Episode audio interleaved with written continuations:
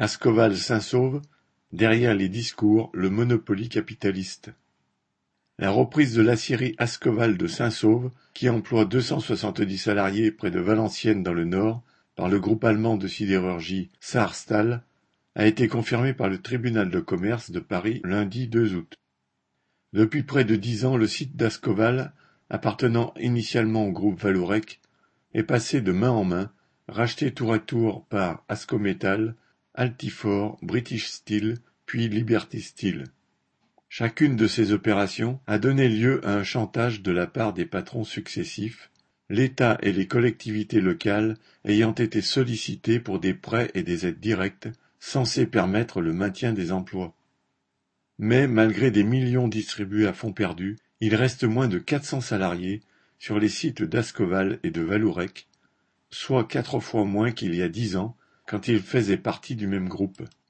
Dernier repreneur en date, Sarstal a exigé que la communauté d'agglomération Valenciennes Métropole annule 7,2 millions de dettes, ainsi que les dettes d'Ascoval envers la région et l'État, soit au total 67 millions d'euros. C'est ça ou pas de reprise et donc des licenciements. Tel est le chantage de la direction de Sarstal. Ces 67 millions de cadeaux représente plus de 250 millions d'euros par salarié. Les élus du Valenciennois, dans leur immense majorité, ont approuvé ce cadeau, même si cet argent manquera dans les budgets des villes ouvrières.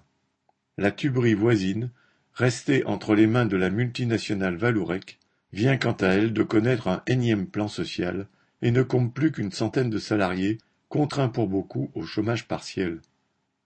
Le mois dernier, une barre d'acier réalisée à Asqueval pour faire des rails, avait été envoyée à Paris, dans la cour de l'Élysée. À côté d'un bocal de cornichons et d'une paire de chaussures de marche, elle avait participé à la entre guillemets, grande exposition du fabriqué en France. Une ridicule manifestation censée vanter les mérites de l'industrie tricolore. Le cas d'Ascoval illustre la réalité qui se cache derrière ces discours hypocrites. Les patrons, français ou pas, sont à l'heure actuelle les premiers fabricants de chômeurs. Correspondant Hello